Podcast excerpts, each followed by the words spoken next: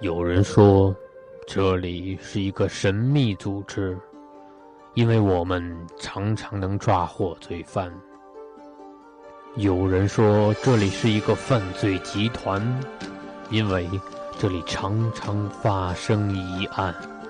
嗯嗯嗯嗯，真相只有一个。这里是名侦探的摇篮，这里是凶手的终点站，因为这里是侦探学员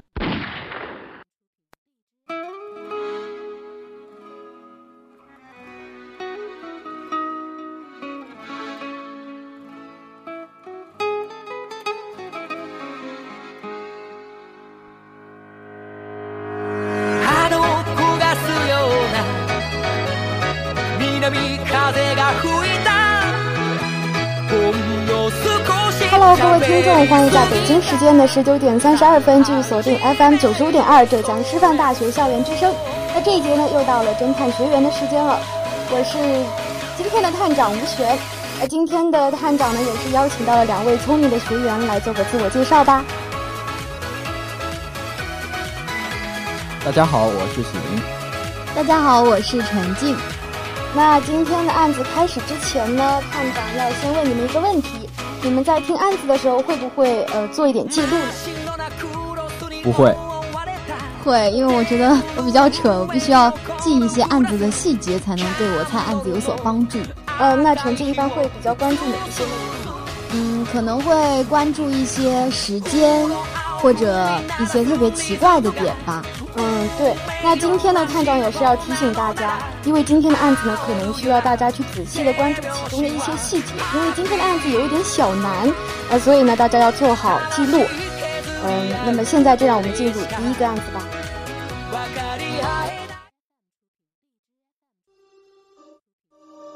搭火车的尸体。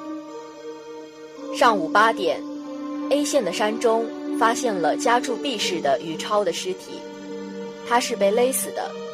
发现时距死亡时间已有十个小时，也就是说，他是在昨天晚上十点左右遇害的。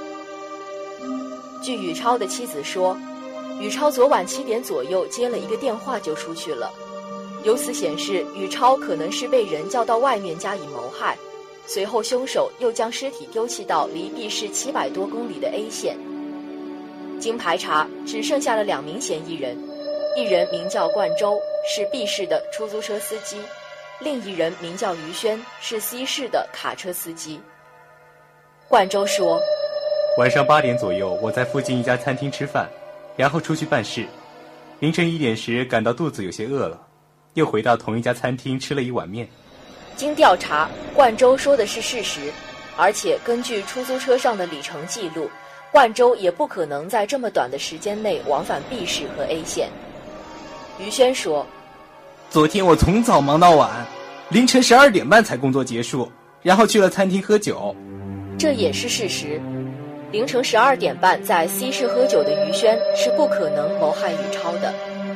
如果搭晚上八点从 B 市开出的特快列车，在晚上十二点前就能达到 C 市，可是宇超晚上十点左右就死了。尸体又怎么可能搭上火车呢？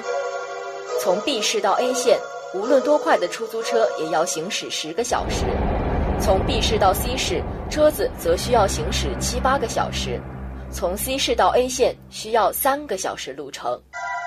聪明的学员们，你们知道死者是被谁害死的吗？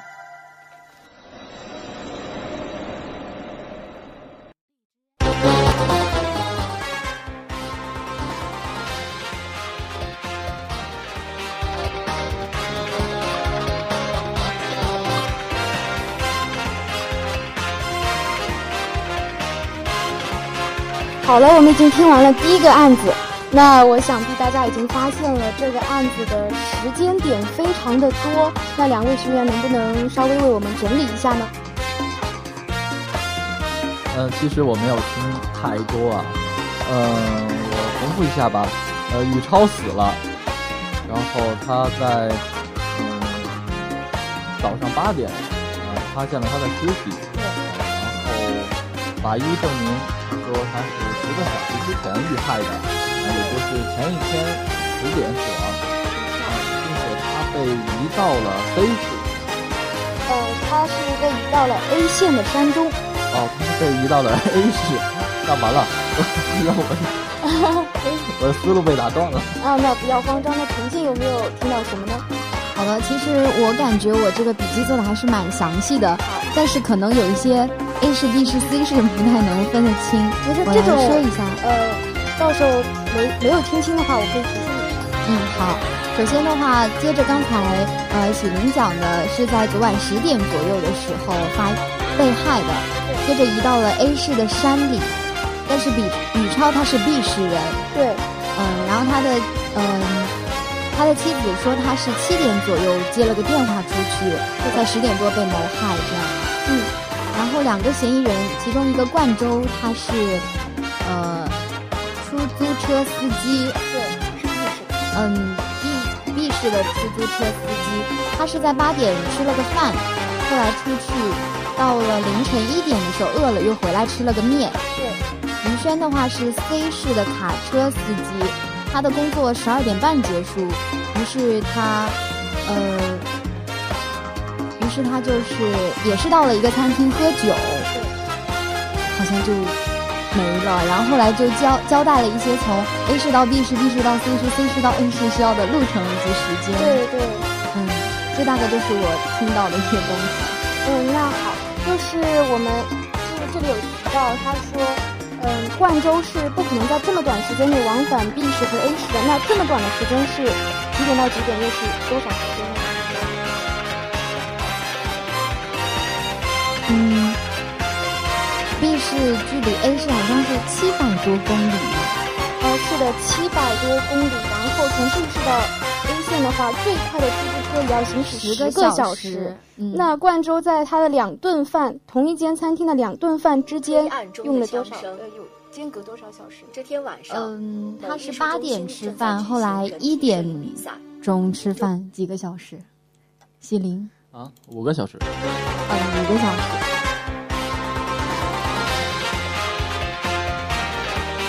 嗯嗯，五个小时。呃，是的，那五个小时是不可能让他从 B 市到达 A 县的，呃，所以呢，就是冠州他个人作案是肯定是不可能的了。嗯那如果是于轩呢？于轩他是凌晨十二点半的时候还在 C 市，嗯，那如果是于轩要杀死杀死这个宇涛的话，他是不是要先到这个 B 市？对，是的，因为宇超是 B 市人。对，然后如果说他要先到 B 市，然后再把宇超从 B 市放到 A 市的时候，他他要用的时间是不是会比冠州还要长？没错，那所以说他也他也不是犯犯人。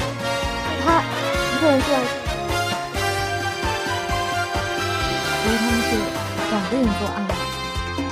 如果他们是两个人作案，是不是就有可能了呢？因为他们的地点好像是有差距。嗯，是的，好像他们只要互相帮助一下就行。对，那这个互相帮助会就是怎么样进行呢？不知道大家有没有注意到，就是一个它的题目是搭火车的尸体，尸体是不可能搭火车的，那这个尸体是怎么怎么有一个人带着这个尸体坐火车。可能是带着这个尸体，也可能是把这个尸体放在了火车上。嗯，是的。因为这个火车它是从 B 市到 C 市的，嗯嗯，所以看到我有一个疑问啊，我想能不能帮我阐述一下这个 A、B、C 三市，嗯，各个公各个交通工具需要的时间呢？好，那就是如果搭乘晚上八点到 B 市开出的特快列车，在晚上十二点就能到达 C 市，中间是用了四个小时。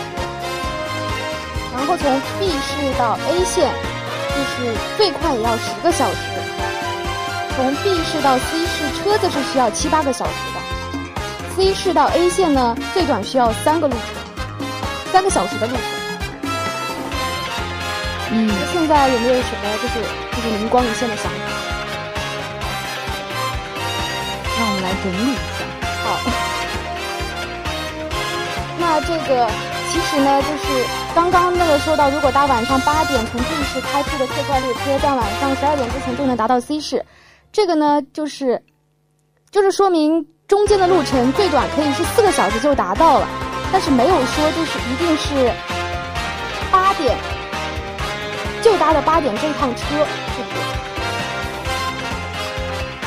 嗯，然后这位死者他死亡的时间是什么？十点，那他死亡的这个时候，如果他搭上了列车，几点能够到达？两点，对，那如果这个时候有没有什么嫌疑人是能够轩，对，因为于轩他是十二点半就在那边喝酒，他十二点半以后就已经没有事儿了，所以说这段时间他是完全有可能去进行一些犯罪活动。所以说你们现在有没有就是对整个案子过程完整的思路呢？嗯，其实我大概明白了这个作案的手法，嗯，那你来解释一下。就是呃时间太多了，半天，就是很想再听这案子，但不过因为有一些小小的细节没有听清，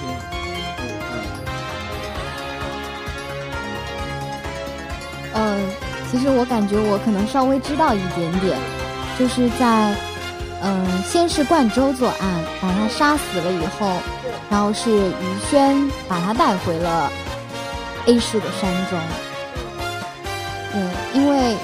对，因为刚才探长讲到说他是，嗯，搭乘十点钟的这个班车，对，所以说，嗯，冠州就是他们两个其实是同时杀，就是杀掉宇超的时候，他们俩都在吵，但是最后是于轩把他带回了 A 市。呃，这个可以有这样的猜想，但是于轩他是一直忙到十二点半，所以说这个之前他可能并不在。哦，也就是说，在 B 市的时候，先是冠州把，呃，这个宇超给杀死了，然后，嗯，于轩在两点的时候，就是搭了那班车，然后两点钟到达了 A 市，然后再把他的尸体放在身上。对，其实就是这样的一个过程。然后因为整个时间点非常的多，然后就有点考验，呃，我我们这些学员的临时的反应能力了。那启林，你现在有一点能理解了吗？经过了沉静的解释，呃，其实我是理解的，但我就很想算出他这个时间是什么。呃，是一种理科生的直觉吗？嗯，对，就是我很想知道他是几点把它放在那里，因为嗯，因为 BRT 是固定的啊，我快手公交是固定的，然后他那个 习惯了，然后他那个八点到十二点，他只在那那个时刻发车，所以他们作案手法一定是是这样的。嗯，这个是这样一段时间的列车，但是不一定是八点出发的，不是这个意思。好的，谢谢。那第一个案子呢，也是经过了一些波折，然后被我们就是艰难的，但是最后还是成功的给破案出来了。那么现下面让我们进入第二个案子吧，希望大家能做好准备。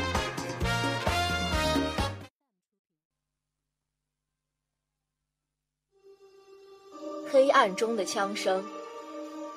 这天晚上，某艺术中心正在举行人体摄影比赛，中心请来二十名有名气的模特，分别在每个摄影间里供参赛者拍摄。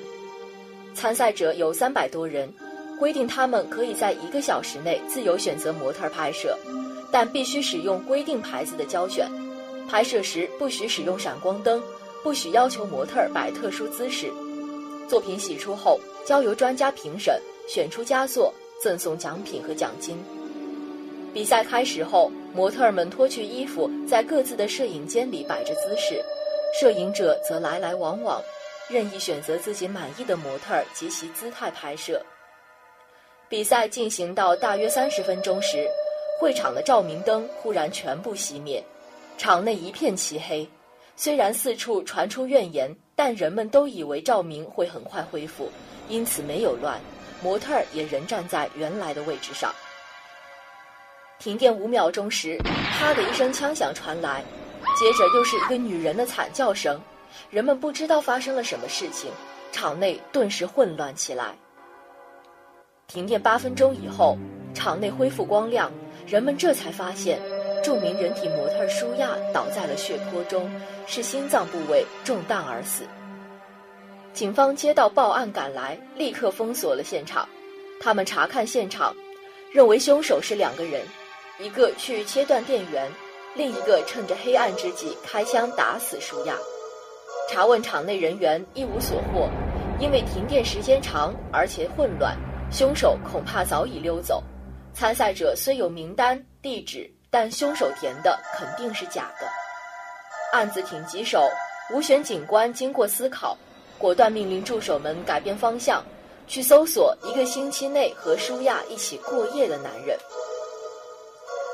经搜索结果，有三个人于一周内和舒亚发生过关系，一个是剧作家徐畅。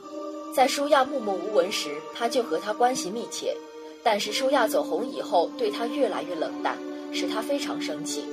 他在大学文学系读书的时候，曾是学校的射击队队员。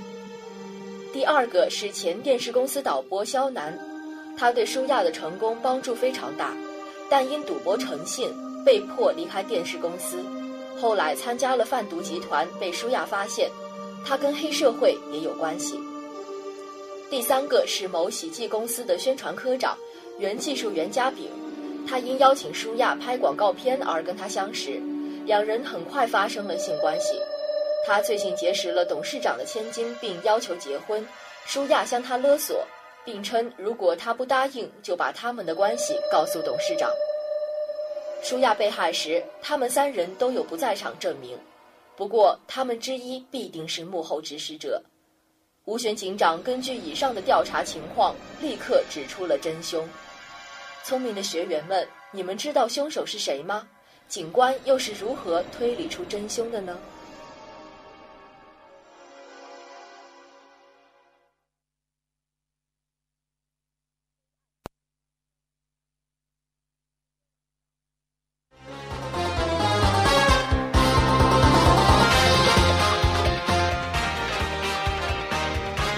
好了，我们也已经听完了第二个案子。那不知道大家有没有注意到这两个案子问我们学员的什么问题？嗯，就是是谁杀了舒亚，然后警方是如何判断这个案子？对，那你们在这个案子里面听到了哪几个嫌疑人？嗯，听到了徐畅、嗯肖楠和嘉炳。嗯，他们分别是什么。哦，他们的身份吗？嗯，就是他们三个人都可能是幕后主使者。嗯，但是，呃，徐畅呢是之前跟他关系，呃，之前跟舒亚关系很好。啊，但是后来等他红了之后，嗯，就是越来越冷漠了。然后他之前是射击队的队长，啊，所以说他有这个能力啊。然后第二个人是肖楠，肖楠他是之前关系很好。呃，然后，但是他好像染上了毒品，被呃赌博，呃赌博，然后被那个舒亚发现，啊，并且他也染上了毒品，好像也是被舒亚发现，嗯，所以说他是有这个动机的，嗯，然后嘉炳他是拍广告片，然后后来发生完关系之后，啊，又要迎娶他自己董事长的女儿，然后导致了一个这个三者关系的一个破裂。然后有一笔勒索，嗯，他也是有这个杀人动机的。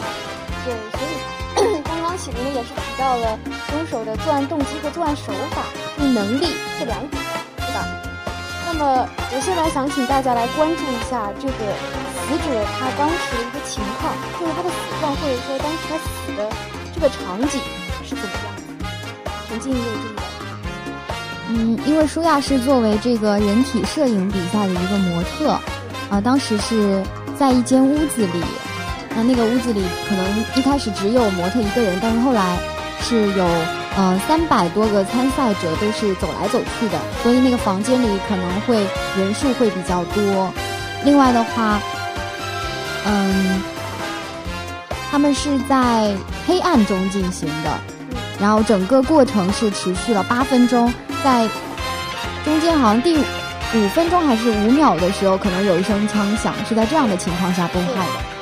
对，那就是就是当时就是指发出了一声枪响。然后一个女人的惨叫，对，一个女人的惨叫。然后，她是什么是她的致命伤害？你有注意？心脏，对，心脏部位中弹。然后当时是在整个什么情况下？嗯，对，所以当时应该是整个场面是一片漆黑。嗯，他在一片漆黑当中，一声枪响，心脏部位，你觉得会有什么可能？就是杀害他的那个人，枪法十分了得，枪法十分了得，确实能让一枪就射中他的心脏。但是在黑暗当中，他应该是有这个夜视仪的。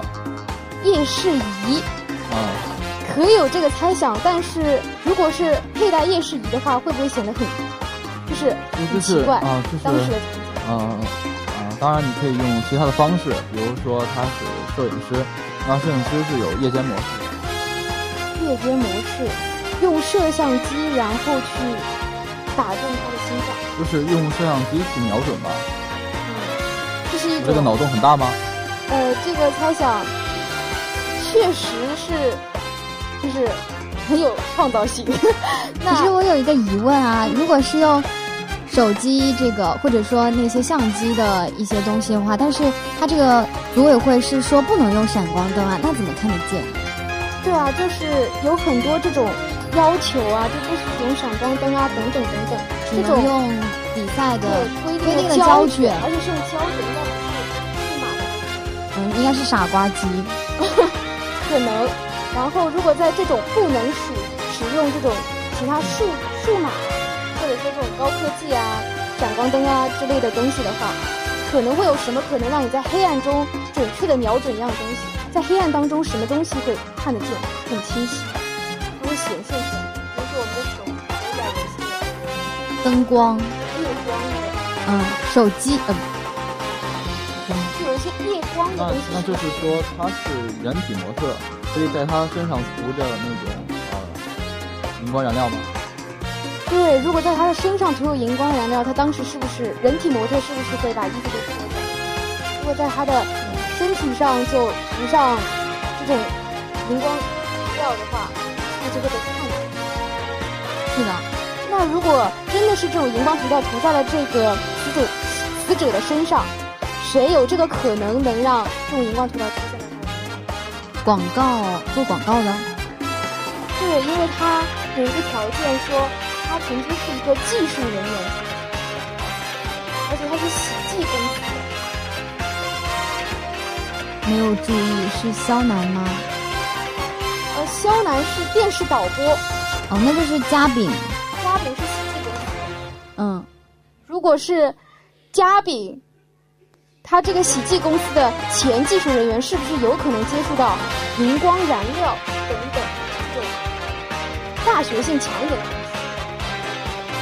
是的，那你们现在有没有把目标锁定？我觉得，因为呃，我们这个案子他一开始说可能是两个人作战嘛，是不是团伙作战？所以我觉得应该是徐畅和嘉比。哦，可能没有，呃，可能有一点你们没有听清楚，就是这两个人是当场作案，是幕后指使者是吧？对对对，喜文说的对，就是。这三个嫌疑人都是幕后指使者，他们三个都有不在场证明，就是他们当时都不在。然后他们是雇人来，就是买凶来杀人。这两个作案的人跟这个三个嫌疑人是，就是不是联系在一起。原来是这样。对，所以说现在就是大饼。对，所以这个案子的真凶呢，就是嘉炳。我挺好奇的，你说连手机都能带不？连那个手枪都能带进去，然后夜视仪居然不能带进去。夜视仪，好吧。对，我就觉得徐畅挺冤的，他居然不是凶手。好吧，这个猜想也是非常的独特。那那因为种种这种条件的限制，当时确实是很难用什么摄像机啊之类的这种东西来进行作案。但是手枪呢，我觉得可能有一些是便于携带的之类一些可能就是这种作案是可能的。所以说呢，最后我们还是把目标锁定了家宝。那么今天的这两个案子呢，都是还是比较需要学员们的想象力和这种发现这种细节的眼睛。那么案子呢，也是在两位学员的聪明才智之下，终于被顺利的破解。那你们现在有没有总结出一些经验？我就我就是觉得谁最不可能，啊是凶手，谁就是凶手。啊，这是一种经验之谈。那真的。我就是觉得时间啊、地点都还是蛮重要的，也要注意一些细节，比如说他们是幕后指使者，不在案发现场，这些注意到了可能会理解我们来破解这么一个案件吧。嗯，确实这些呢都是我们在破解疑案的时候需要非常去注意的。那今天的侦探学员呢到这里呢也是要和大家说再见。呃，我是今天的探长吴璇，嗯，我是学员陈静，我是探员喜林。那我们下期同一时间再见吧，拜拜，拜拜。